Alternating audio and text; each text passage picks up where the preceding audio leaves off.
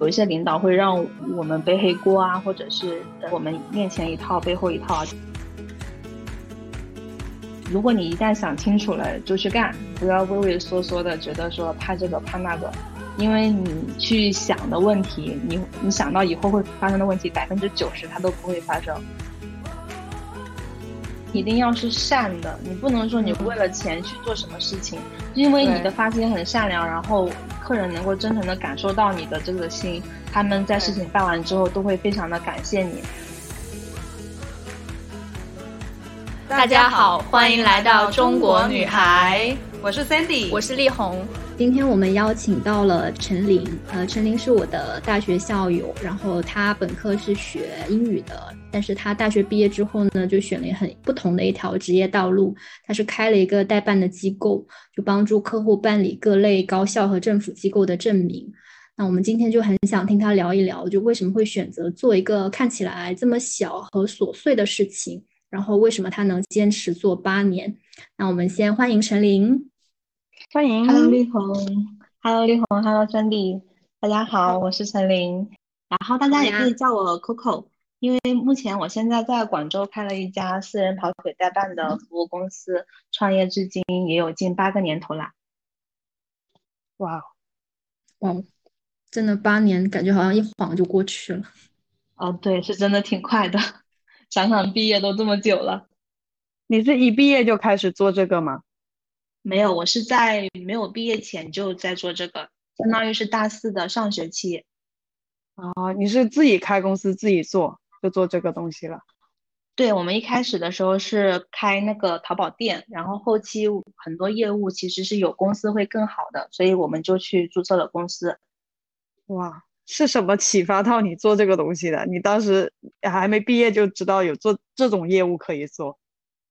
其实是挺奇妙的。因为呃，我当时是有一个合伙人，然后我们两个就是当时想着一起去做一件事情。然后我自己的合伙人他是相当于是一个就是很勤快、很能吃苦，然后他的动手能力很强的人。我自己就是一个可能行动上比较懒一点，然后很多事情嫌麻烦，但是我是一个脑子转得很快、很灵活的一个人。然后我自己的家庭就是这种经商的家庭嘛，一直以来我都是挺想自己去做生意，然后去创业做一点事情的。后来我就结合我们两个当时的情况，就是我们手上也没有什么资金，我就会一直在想，哎，我我可以去提供什么？我有什么？然后我就觉得，其实我们在大四的时候，那个时候就是。大家都是在实习找工作嘛，就有很多的时间。然后我就在想，为什么我不可以把我们的时间卖给一些社会上有需要的人，然后去帮他们，嗯，做一些他们想做或者是需要做或者是不方便做的事情，然后我可以在中间去换取报酬。我就觉得，哎，这样做其实也挺好的。然后我们就去做了。哇，嗯，哇，你还知道有这个代办的业务，好厉害啊！其实其实是不知道的，就是觉得这个社会上肯定有这个需求。我们最开始的业务就是帮一些同学拿快递啊，或者是拿外卖啊，这些很简单的开始的。那个时候就是美团还没有跑腿这个项目嘛，他还只是在做那个送外卖。哇，你你可以成为美团嘞，你可以打败美团嘞，这样说当时。没有没有没有，嗯，没有那个曾经有机会可以打败美团，曾经有机会，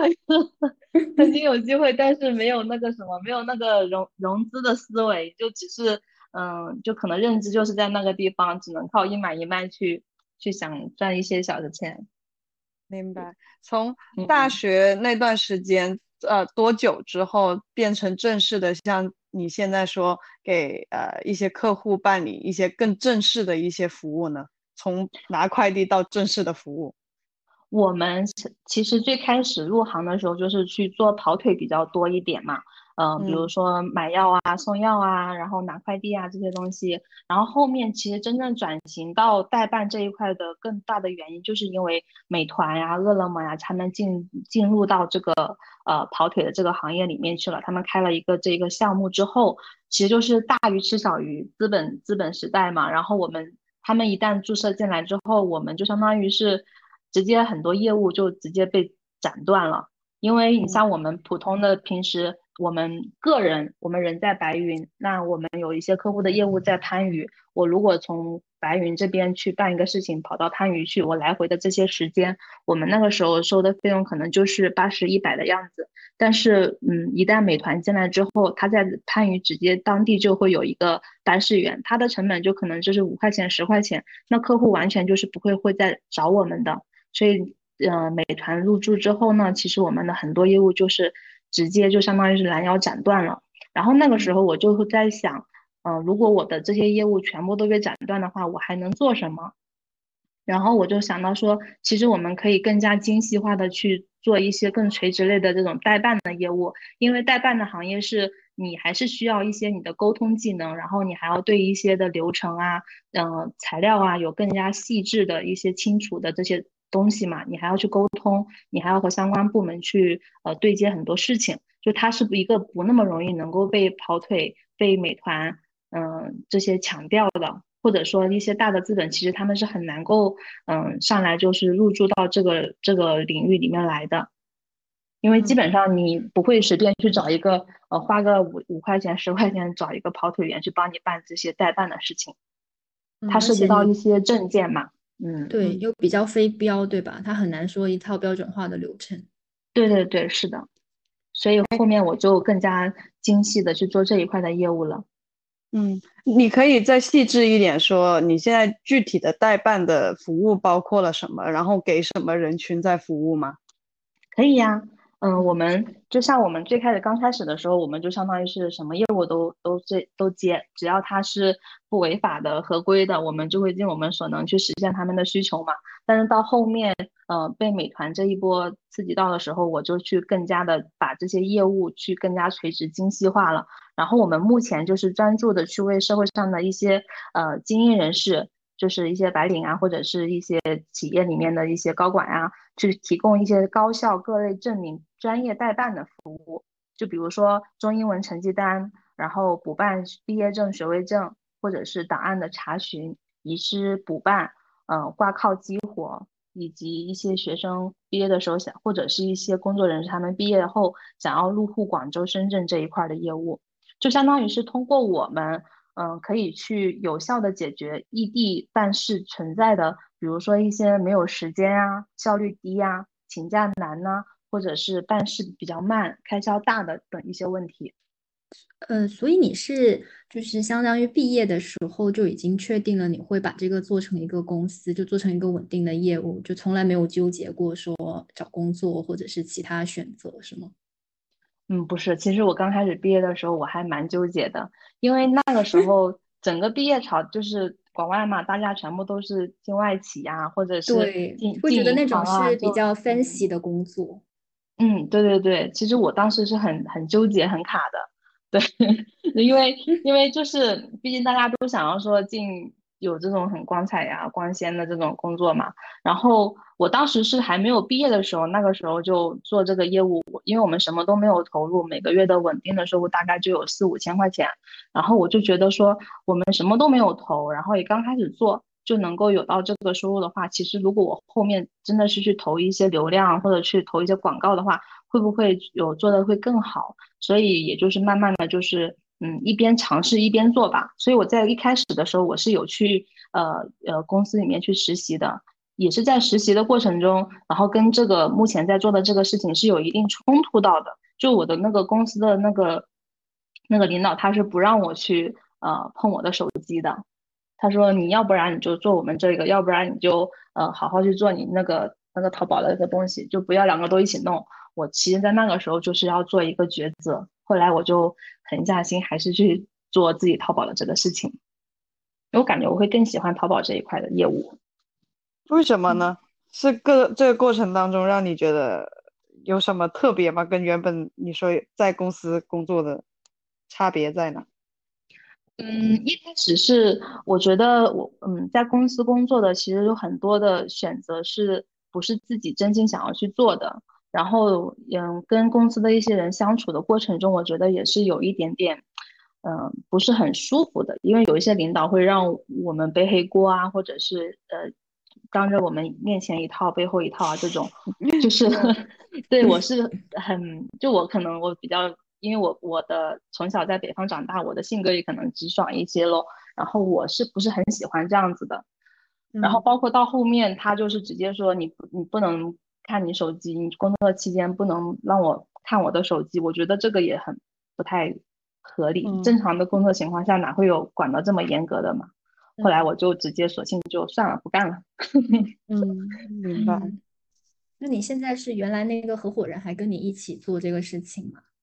呃，没有了，没有。现在是我自己去做这个事情。嗯，然后他也去做他那边的事情了。嗯，做一样的吗？算拆伙了？也也也不算拆伙吧。嗯，就是还有一些业务重叠。嗯，OK OK。嗯，那你做了八年了嘛？听你说，八年下来应该接触到的客户特别多了。做代办这一行，有没有让你特别难忘或者糟心的一些经历可以说一下？肯定有啊！创业这条路，我觉得其实说白了，真的很像就是孙悟空去取经的时候，就那这条路上妖怪是消灭了一个 又来一个，就始终都是会有不不同的妖怪去处理。你别说光是客户，就会有各种各样的问题。然后，嗯像我们遇到过很多的客户，其实是很奇葩的。比如说，我们就我们代办，就是呃，我一开始的时候没有经验的时候，我会帮他们先办完事儿。然后再收取这个费用嘛，然后我觉得大家也都有这个道德的标准是不会说去办完事不给钱这种，但是事实上就遇到确实遇到过很多办完事情，对，办完事情之后，因为你事情已经给他办好了，他相当于他的结果已经实现了，他就是人消失不见了，就跑单啊，不给钱呀，或者是办到一半之后，他说他找了一个理由说不办了，但其实他可以自己继续往后办的。然后就是很多人利用利用你，假借你们的经，利用你们的经验也好，嗯，假借你们之手去做很多事情。包括如果没有判断能力的话，一开始的时候也会有一些，嗯，一些人想利用我们的手段去，呃，做一些非法的事情，比如说运输毒品啊，或者是那个洗钱呐，这种事情都会有。如果没有经验的话，就很容易会被别人。就给别人背了黑锅，被别人利用到了，这种还是挺多的。然后你像比较糟心的事情，对于我来说，其实客户的事情还不是很糟心的。最糟心的，更多的可能就是，嗯，我感觉自己有的时候凭一己之力是抵抗不了这个政策的变动啊，或者是大趋势的一个变革。因为，嗯，你就像一开始那个美团一下子上来之后，我们。相当于我们百分之八十的业务突然就直接拦腰砍断掉了。如果你不能够及时的去呃想出解决办法的话，你相当于那一个月你基本上就是没有什么收入来的。包括我们有一些，就因为我们代办是要跟一些相关政相关政府啊单位啊，或者是去处理很多事情哈，它是要实时去跟进这个政策的。如果有的时候一个新政策突然下来，那我们的业务可能也是一下子就是彻底消失了，办不了了。你的业务量也会突然的去下降一波，所以就是要我时刻的去保持着这种危机感跟警惕性，以及去对这个行业的敏感度，就是要时刻让自己去保持进步，才能够不被这个趋势淘汰掉。所以我一直以来都是一个 危机感意识很强的一个人，因为第一次第一次那个美团那个事情，就让我真的一下子就吓到了。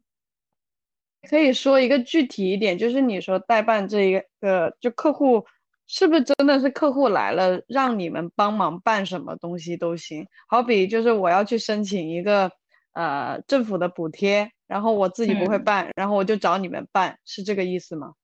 对呀，你像前前几年深圳，嗯，为了吸引人才，他是所有的本科生去到深圳这边工作的话，他是会有一万五的补贴拿嘛。然后，如果你工作交满社保满半年的话，他还是可以再申请到一万五的补贴嘛？那合着一起的话，就相当于是有三万的补贴，对不对？那其实会有，如果他自己不懂这个政策的话，他自己就拿不到这个补贴，或者是他不懂怎么去申请这个补贴。那他其实找到我们代办的话，可能我们也就是收个呃一两千的费用，但是呢，他可以呃去换来三万块钱补贴的话，那对于他来说也是一件好事，对于我们来说也是一件好事，对不对？嗯。包括还有很多具体的业务，比如说，呃，你假如说你之前在广州工作，然后你的户口啊、档案啊这些都是在广州。后来你工作调动去到了上海，然后你打算在上海长期发展了，那你的比如说你的社保啊。呃，你的党组织关系啊、户口啊，全部都留在广州的话，其实对于你来说，你办事是很不方便的。如果你自己本人从呃上海回到广州的话，你是要又要请假，又有各种的交通运输的费用、住宿费、差旅费，你可能还会因为你的流程不清晰，要在这里要多跑很多次。那其实对于你来说是很不划算的，你还不如直接找到我们，我们相当于我们有经验去直接帮你一次性把这个东西都办完了，然后你还不用请假，你就在那边等等结果就好了。那你们这样子的服务的收费模式是怎么样的？呃，我们大概会根据一个事情的难易程度有一个基本的收费的标准。嗯 OK，因为也很不标准化呀，感觉整个事情。对，这这个行业其实是没有一个太标准化的定价模式的，所以我们这个行业有一些有一些商家的价格价格就去到很高，有一些就是会呃降的比较低一点，就没那么高。凭着良心来做事儿，凭着良心来报价。对，因为我之前从广州到深圳，其实我就有找陈琳办过事情。因为我一个是我确实觉得研究那些东西挺挺难的，另外一个是我我真的就是是那种从小到大，如果让我去什么政府啊、银行啊那种办事，我都会觉得我很紧张，然后就觉得好麻烦、好痛苦，我会有那种恐惧感。对对对，就是有很多人就是。呃，很害怕去那边处理业务，然后很多时候呢，就是呃这些前台人员告诉你该干嘛，然后他们说的又又很快又不清晰，态度又很差，所以就会导致你们有这种紧张感。然后我们可能就会厚脸皮一点啊，再加上我们的那个经验比较多，可能他不需他不需要告诉我们什么，我们就已经知道需要什么了。其实这个事情，我觉得对这个社会来说也都是有好处的，因为我们可以一次性的把这些材料给到他们前台办事人员，他们的效率也提高了。就对于对于办事的人，对于我们，然后对于这个呃政府，我觉得其实都是各方都是有利的。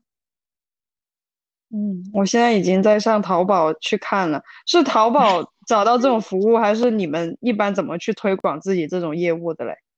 嗯，前些年是淘宝。淘宝跟百度这些年搜索引擎，嗯，变了之后呢，很多人也会有一些，嗯，抖音上或者是小红书上都会有。嗯，其实你找这个东西也是挺挺要靠技术跟跟有辨别能力的，因为现在已经不像之前，因为我们之前就是，嗯，就是我们只要我们好好办事，有一个好的服务态度，然后呢。呃，给客户把事情办好，有足够的专业，就是客户都会选择你，然后它的销量是很真实的。现在很多都是，嗯，别人买的这种评价或者买的这种刷单的量数据排在前面的，有很多都是不够真实的。这也是为什么刚才我跟你说这个行业的定价是没有一个足够标准化的这个价格在这里面，因为它，呃，前期投入的成本很高。就我们这个行业有一些大的公司，他们。嗯，上来就会把很多营销成本就是放在里面，比如说，比如说他开直通车也好，他呃买抖加也好，他就是花了很多的这种推广的成本在，那他办事的这个收的费用就会很高。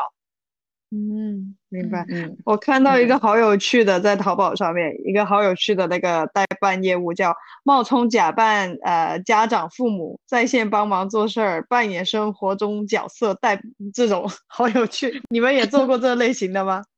我们我我我没有做过这一块，但是我有接过这一块的服务，我我觉得很搞笑的，我特别特别有意思。我现在想想还觉得很逗的，就是嗯那时候有一个男生想要追一个女孩子，然后他就很想要，就是就找我们，就说可不可以，你们有没有演员可以帮我演一出戏，就是啊就是英雄救美的戏，我天，就是 很逗。然后我说我说我们做不了这一个。他就想要说，他跟他女朋友去逛街的时候，我们有有三个男生干嘛的去抢劫啊，或者是欺负他，或者之类的，就很很有意思。OK，然后之前也是吧？对，这个没有接。对，然后其其实这个行业有很多好玩的。我之前就说，我之前做跑腿的时候，我觉得我们的很多经历都可以写成一本书了，就真的很有趣。然后之前也遇到过，就是嗯，他他说的很奇妙。他说：“我从外地过来广州旅游，你们有没有导游可以带我在广州玩一下？所以我一开始觉得，哎，其实你像我们，就你在广州待了很多很多年了，对广州都比较熟悉了，我也可以去带他玩啊。后来我发现，越说呢就越不对劲，他好像不是纯粹的玩，他会要求啊 必须是女生，然后嗯多多高，大概多少体重，长得漂亮什么之类的，然后我就觉得。越听越不对劲，我就觉得他可能是不是不是真的想要找导游玩的，听起来像是有颜色的交易。对，是的。那你在这个服务的过程中有没有就是碰到就是让你特别触动的一些客户？有啊，其实这个也是我，嗯，从一开始为什么选择坚持做下来的原因。我现在都还记得那个客户，就是我们最开始做这个业务的时候，有一天晚上八点多的时候，就是接到了一个呃买药送药的订单。大概的情况，他就是这个病人他需要是他需要注射一款药，要在二十四小时内注射这一款药，然后他在。他整个白天都在湛江找不到这个药，他跑了很多医院都找不到嘛。然后他到晚上八点多的时候，他就联系到我说，呃，你可不可以帮我在广州看看广州的医院有没有这一款药？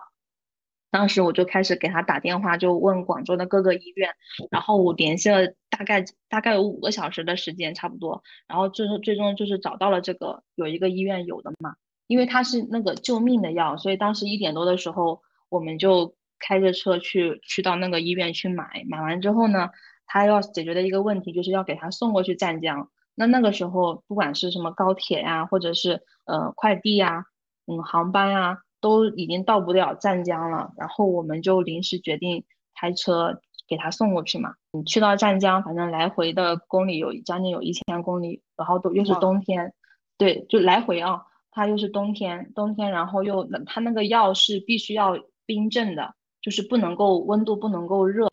然后我们整个开车的过程都不敢开暖气的，就是一直就很冷的给他送过去，到第二天早上八点多才给他送到，然后因为我们及时送到了，他就坐车到了，我我就很记得他当时就是抓着我们的手，就是哭着感谢我们说谢谢很就是很谢谢我们，就是我们救了他家人的命啊这种这些话，然后我就是因为这个事情，我就觉得当时那个时候就特别的。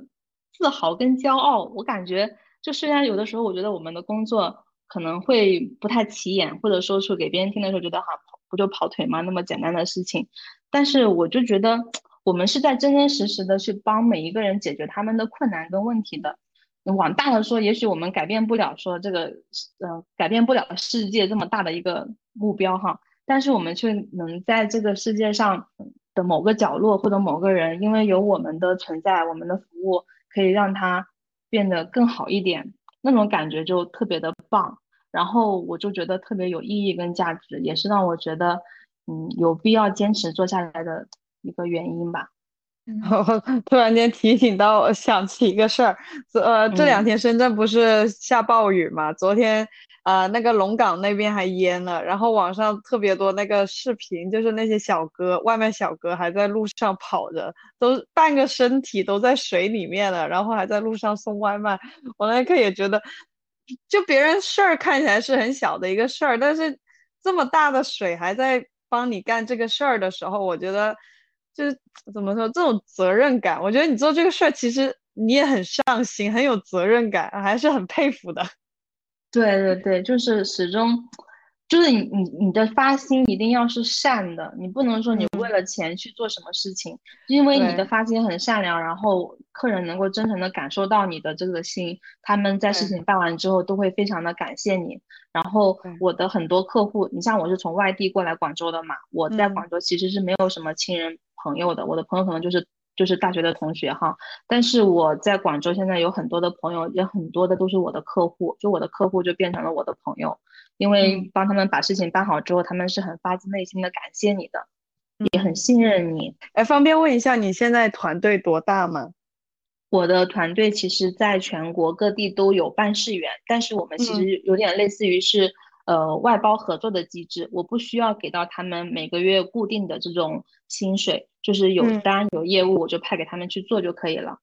嗯，你这边就像中台，大家一起，呃，有单来了，你收单嘛，总之，然后收到单就派单出去，他们也帮你各地的人完成，是吧？嗯，对，没错，是的。那这样子，你现在布了布了多少个点了？我们全国呃省份基本上都是有的，新那呃新疆都可以。打比方，嗯现在我要呃内蒙的一个羊腿什么的，你都是能搞得定的吗？嗯，搞得定。哇，好厉害！嗯，所谓的去中心化组织。你必须要联网啊！你如果你自己都不能够成为那个网的话，你的很多业务都是只能拒绝掉的。因为客户他会有不断的翻单呀、他一旦信任你之后，他是会经常会找到你去做很多事情的。如果你只能在办广州的事情的话，其实你的很多业务都没办法扩大和做的，接不了。所以你必须要去去去找这些人合作。嗯我感觉你这个也很看口碑，因为你说做八年下来，就是应该是也是靠着每一单翻单不断做下来，要不是你一直都要开拓新客户，应该也很累。对我，我不吹不黑，我们淘宝店做嗯了这八年，我我们经过了几千单、上万单，我们只收到过一个差评。那个差评就是是什么呢？是那个他想要买广州的一款那个糕点，然后给他嗯寄过去黑龙江，然后嗯糕点嘛，你在快递的过程中多少它都会碎掉一些，对不对？就不管嗯我再怎么给你去包装也好，或者是包装的再细致也好，它都是会碎的。就是因为快递有一些快递它是会比较暴暴力一点，它会那个什嗯么嘛，对吧？然后那个客户收到之后，可能那个就睡到了，睡到他就觉得，嗯，不像一开始吃的那么好吃，然后他就直接二话不说就给我们给了我们一个差评，就这唯一的一个差评，然后也是拒绝沟通的，其他的全部都是好评。嗯，诶，呃，我细问一下，像买个糕点，打比方买一盒糕点一百块这样子，你们会在上面再额外多加多少钱呢？呃，要看具体的地方，然后有一些糕点它可能排队都要排几个小时呢，亲爱的。嗯嗯，对啊，我们要看要看这个事情有多难搞。OK，那之前那个长沙那种茶颜悦色的找你们的应该也不少吧？嗯，长沙的那个走长沙的跑腿，我们当时呃喜茶比较火的时候，嗯我我们在喜茶这一块排队都都蛮排过蛮多的，嗯，就是有很多，你可能一杯喜茶它可能就是十几二十块，但是我们排队要排两个小时，然后我们的跑腿费可能就要去到八十块钱这样子。但是还是有很多人去做这个事情，但是我们还有送到过外省的，就买这个喜茶送到送到外省吗？对，买喜茶送到外省，就从广州买送到哪儿呢？送到长沙，我的妈呀，坐高铁高铁送吗？送过去。对，长长沙没有喜茶吗？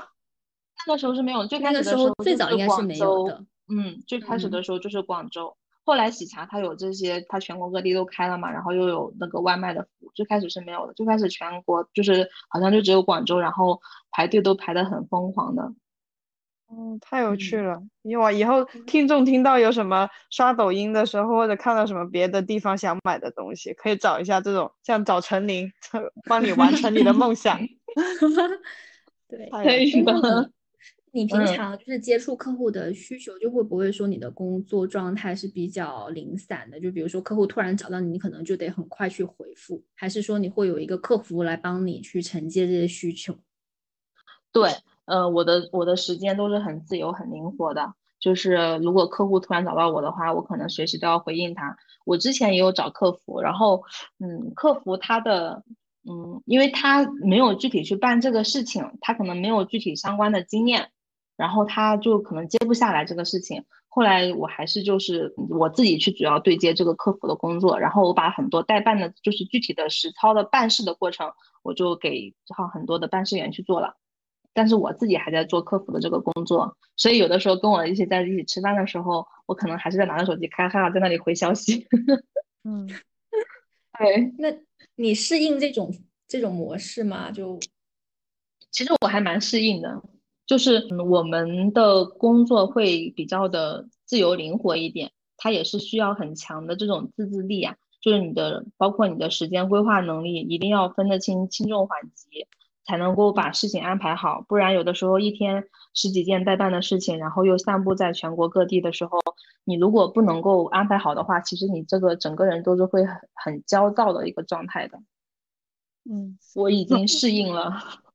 我觉得你应该会挺享受的，反而有信息来你会觉得开心，因为代表又有新的呃单子来了，是吧？对呀，就是钱来钱来钱来的状态。对，而且而且我我感我突然间想到，就是你那个代办可以想象成有点像我们那个 to do list 一样，你每天睡醒就有十件、二十件的 to do list，对，也挺有趣的。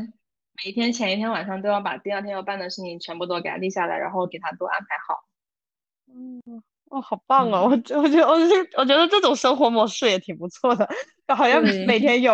呃，而且是客户给你的 KPI 这样子，给你的 To Do List，不用自己天天想我要怎么做，我要怎么做，你把客户这事儿完成了啊，你就完成了一个事儿。嗯，是，而且你完成每件事情之后，你会很有成就感。对，打勾，打勾。对对 对，就一件一件给它划掉，就觉得嗯，又完成了一件，就这种感觉。嗯嗯。哎，那你每一个案子，我们现在听下来，又有帮忙买东西的，也有做政府机构的，就是每一次都是以案子很独立嘛。但是这个过程当中有没有一些方法论可以沉淀下来，帮你去做好每一次的案子？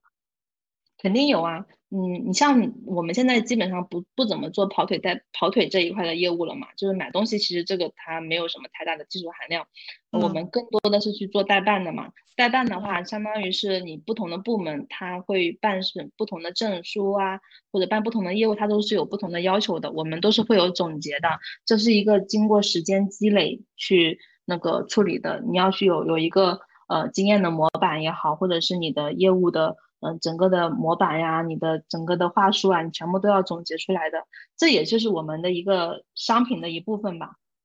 不然我们代办，我们凭什么去帮别人代办呢？嗯，如果一个客户他需要代办，他找到我的话，然后我什么都不知道，我只能我只能跟他说，你自己去问清楚相关的部门需要干什么，需要什么材料的话，那客户也不会找到我们了，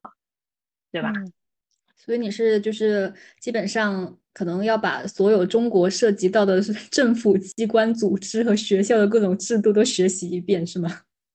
嗯，这个就太多了，很很多，所以基本基本上我们嗯，我就会开始精细化的去做一些，比如说就是去补办补办毕业证啊、学位证啊，或者是有一些人出国他要申请这种呃中英文成绩单啊。然后或者是他的档案的遗失补办，我会更加精细化到呃可能高校会多一点。然后政府政府机关的话，可能会签就是呃做户口的这一块多一些。你像还有一些工商类的呀，这种我们就嗯不怎么不怎么做。工商类的这一块还是专业化度蛮高的，毕竟它还能可能还是要呃财务相关行业的会好一点，专业的会好一点。哎，我还突然真的想起一个个人需求。如果我就是我以前在是大陆出生的嘛，我那个呃出生证上面写的那个日期跟我现在我真实的那个出生日期是不同的，这种能改吗？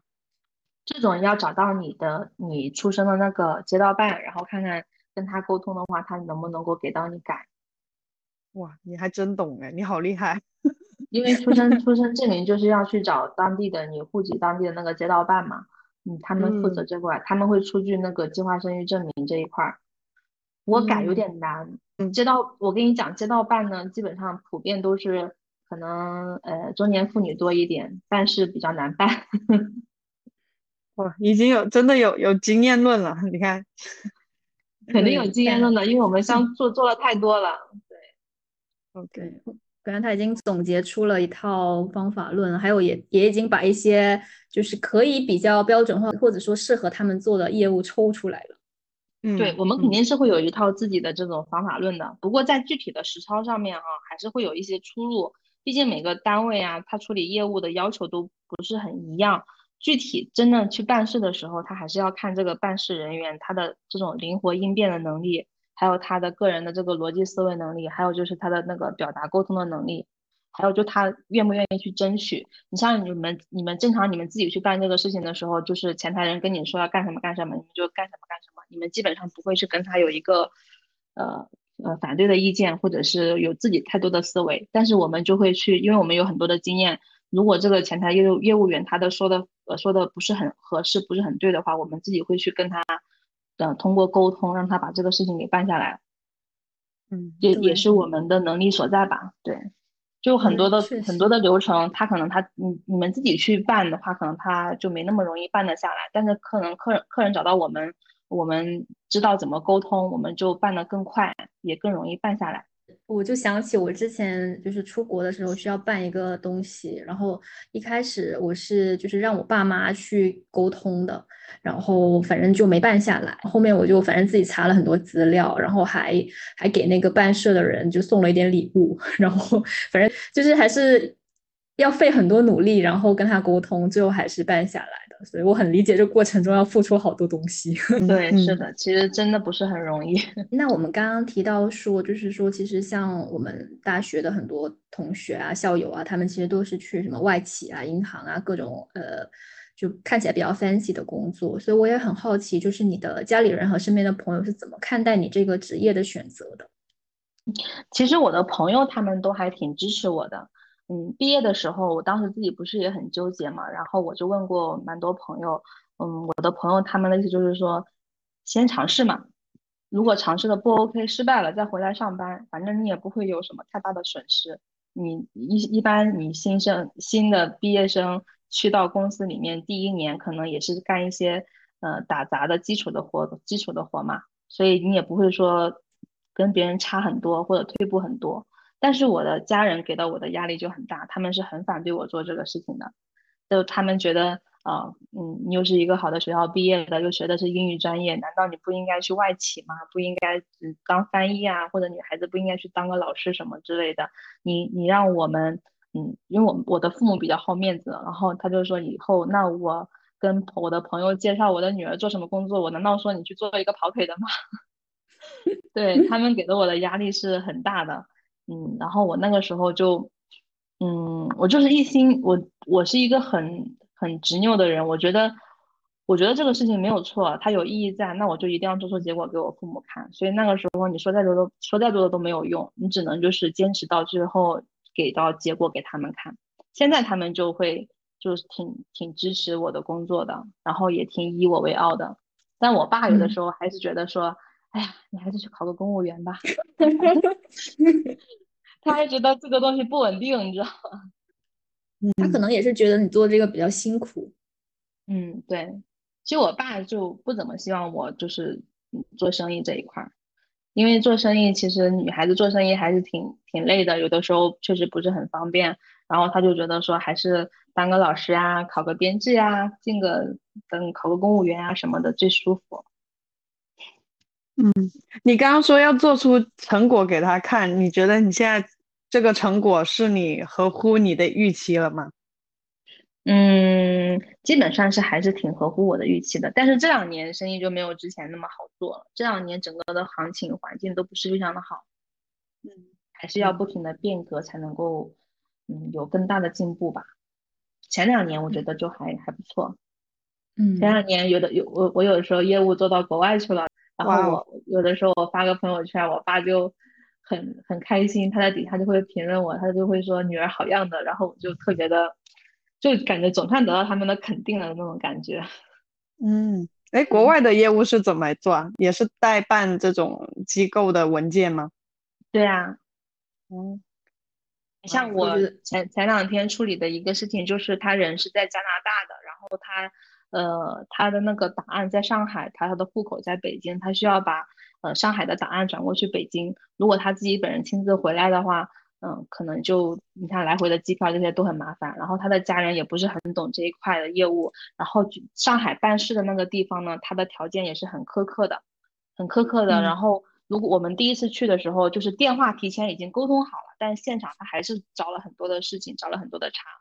你像那个客户他自己的性格就是。呃，前台人员说什么，然后他就去做什么，就他对，就是直接就是被被指使的去干这干那个，就会就会像一个嗯无头苍蝇一样，一直去去去跑来跑去的嘛。然后我们后来就有自己的经验，然后给他沟通了整个的处理的方式，就相当于两次就给他处理好了。然后他自己本人也不用亲自回来，他就很感谢我。然后他是一个特别会夸人的人，他把我夸的我特别的开心。就觉得自己嗯做的很有意义。我记得就是大学期间就跟你交流，我就记得你是那种就是一直在找机会，然后就嗯，就是蛮想挣钱的那种感觉。对我觉得就这种思维还蛮好的。就这种是不是跟你就家里是做生意的也有关系？对呀，我爸对我可苛刻了。我爸那个时候一个月可能就给我个八百一千，然后他就让我自己去赚钱，他让我自己去赚零花钱。然后我那个时候就是，嗯，基本上业余时间或者是休息的时间，我都会去做兼职呀，当家教啊，或者是找各种方式去赚钱。就我爸爸是刻意培养你是吗？他不是刻意培养我，可能他的骨子里他会觉得一个女孩子跑到。广州那么远，如果你没有一个很强的生存能力的话，很可能会被别人欺负。他就是可能会让我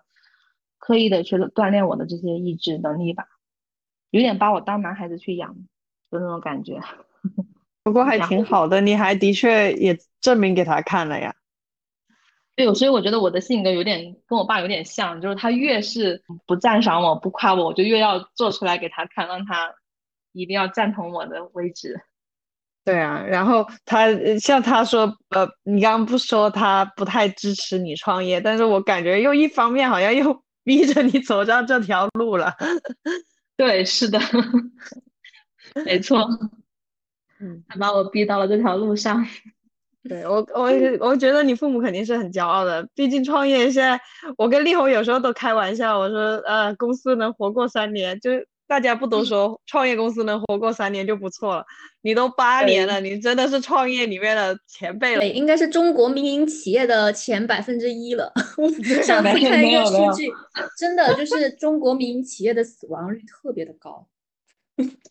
我觉得我这边之所以能够能够生存下来，是我很呃，我选择这个行业，它没有什么很大的成本在这个里面。当然，你也可以用呃开开销大的。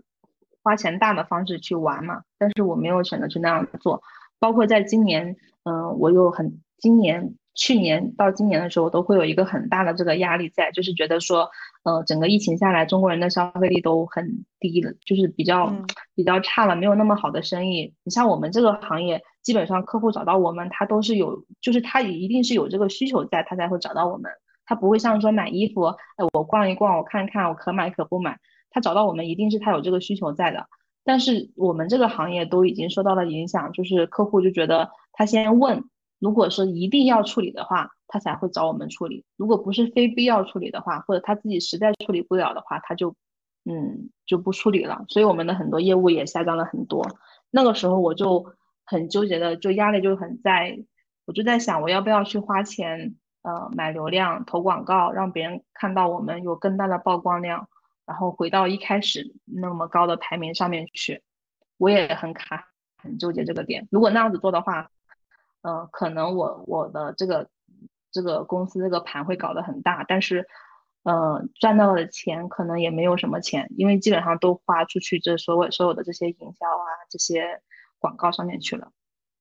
最终我就觉得，嗯，还是不要这样搞了。对，就还是稳扎稳打的路线去做。就那样子，可能你的公司看起来很大，然后有有那么多人，但其实它只是一个这样子的个傀儡，因为你的钱、你的利润也没有到那么大的这个架构上面去。所以陈琳，我也想说，就是让你跟我们的听众提一些建议，因为其实你刚刚提到说现在经济不好嘛，然后其实大学毕业生也挺不好找工作的。包括我们现在就连招实习生都会发现，实习生的简历真的是名校越来越多，就是感觉在这个时代，就是你说你读一个很好的学校，然后去大公司，然后不断的去跳槽，然后涨薪的这个路，就是这条路好像就没有以前那么好走了。然后我是感觉你其实算是走错了一条就不太寻常的路，对，就有点类似说你利用自己的能力和价值，还有你可能一些敏锐度去挣钱，然后去生活。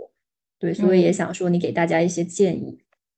嗯，明白。呃，我给到大家的建议可能就是，嗯，我会建议大家首先第一个找个时间，好好的去想一想，就是你你擅长什么东西，你拥有什么东西，你能够去提供什么，然后你再去看看观察一下这个社会它需要什么，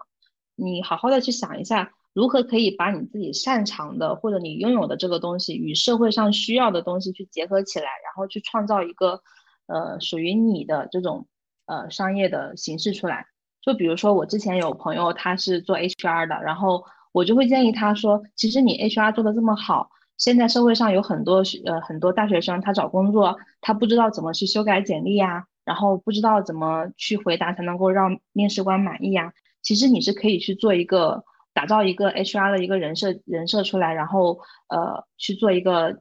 类似于 IP 流量，然后去吸引到这些人，可能你辅导他们去面试，呃获得一个更高更更高薪水的工作，或者是更更大的公司。其实我觉得这也也是有这个需求在这个里面的，就是去好好想一下你需要你有啥你有什么社会上需要什么，然后怎么去结合。然后第二点就是，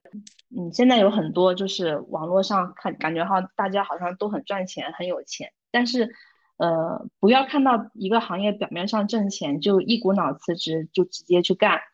我觉得还不如，因为疫情整个下来之后，整个环境都不好，不要贸贸然然去创业去做一些事情，不如先从副业或者兼职开始，就不而且不要上来就投一大笔钱。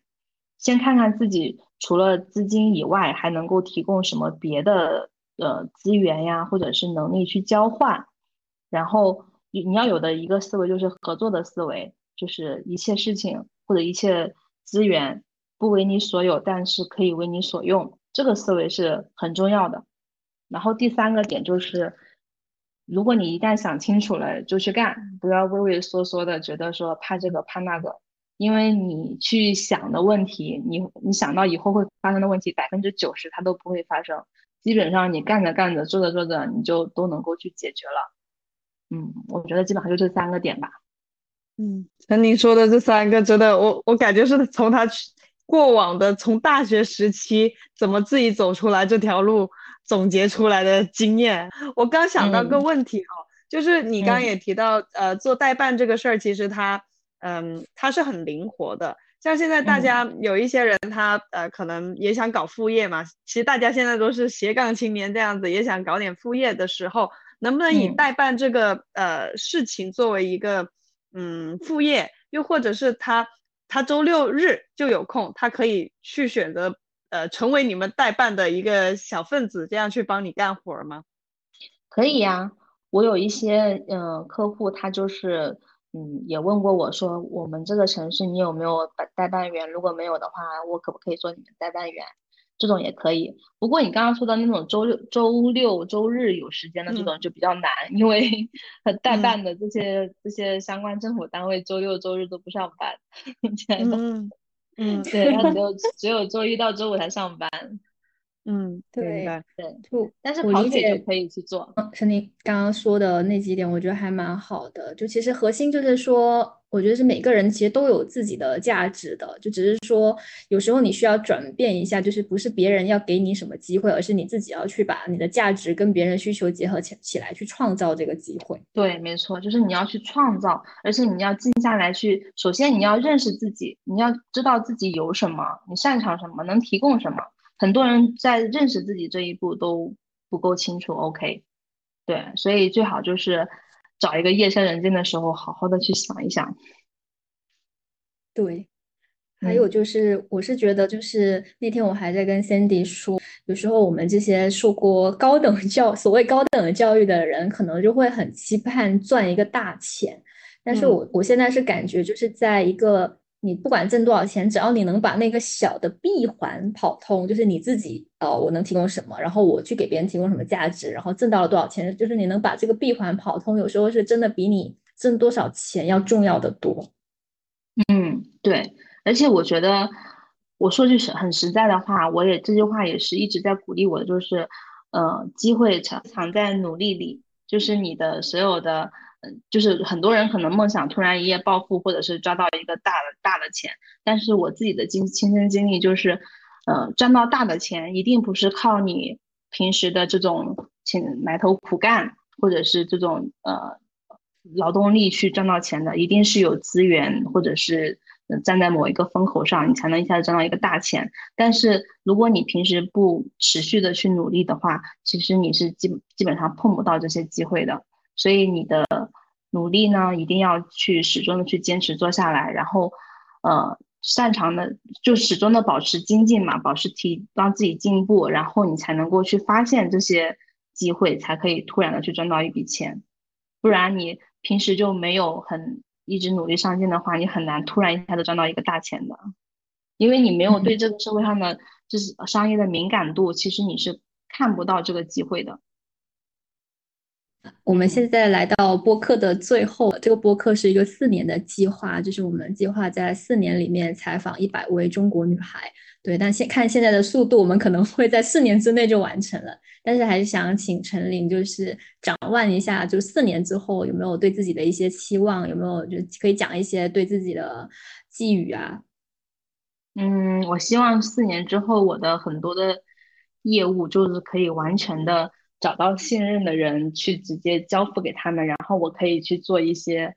对我来说可能嗯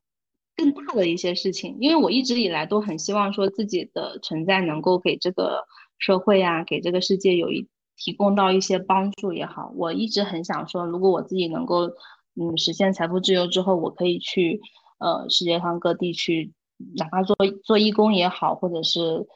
嗯，去当地，比如说去非洲啊，当一下老师啊，或者是帮助到这些真正有需要帮助的人吧。我觉得那样子会有更大的价值感的东西去去做到。嗯，我想去做这样子的事情，但是前提是自己的整个的生意要有一个足够信信任的团队去给到他们去做，然后我自己就可以放心的去做我自己想做的了。嗯。一起展望这个事情的发生。今天谢谢陈琳接受我们的采访，谢谢，谢谢，嗯，好，拜拜。大家可以在 ShowNote 找到我们的微信，添加我们，期待可以看到你哦。